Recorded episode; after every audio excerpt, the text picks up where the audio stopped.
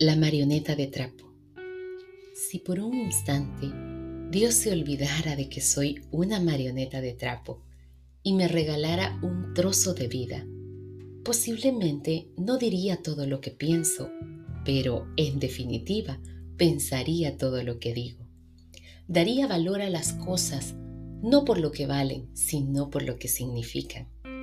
Dormiría poco y soñaría más Entiendo que por cada minuto que cerramos los ojos perdemos 60 segundos de luz. Andaría cuando los demás se detienen. Despertaría cuando los demás se duermen. Escucharía mientras los demás hablan y cómo disfrutaría de un buen helado de chocolate.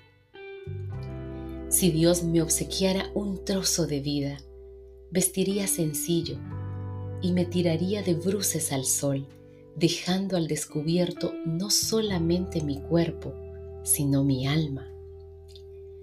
Dios mío, si yo tuviera un corazón, escribiría mi odio sobre el hielo y esperaría que el sol saliera. Pintaría con un sueño de Van Gogh sobre las estrellas un poema de Benedetti y una canción de Serrat sería la serenata que le ofrecería a la luna. Regaría con mis lágrimas las rosas para sentir el dolor de sus espinas y el escarnado beso de sus pétalos. Dios mío, si yo tuviera un trozo de vida, no dejaría pasar un solo día sin decirle a la gente que quiero que la quiero. Convencería a cada mujer de que ella es mi favorita y viviría enamorado del amor.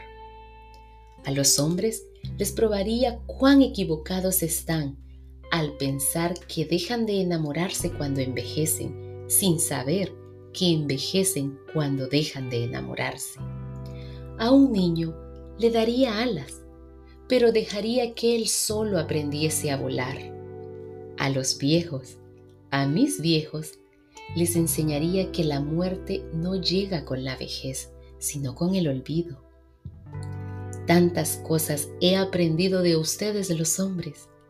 He aprendido que todo el mundo quiere vivir en la cima de la montaña, sin saber que la verdadera felicidad está en la forma de subir la escarpada.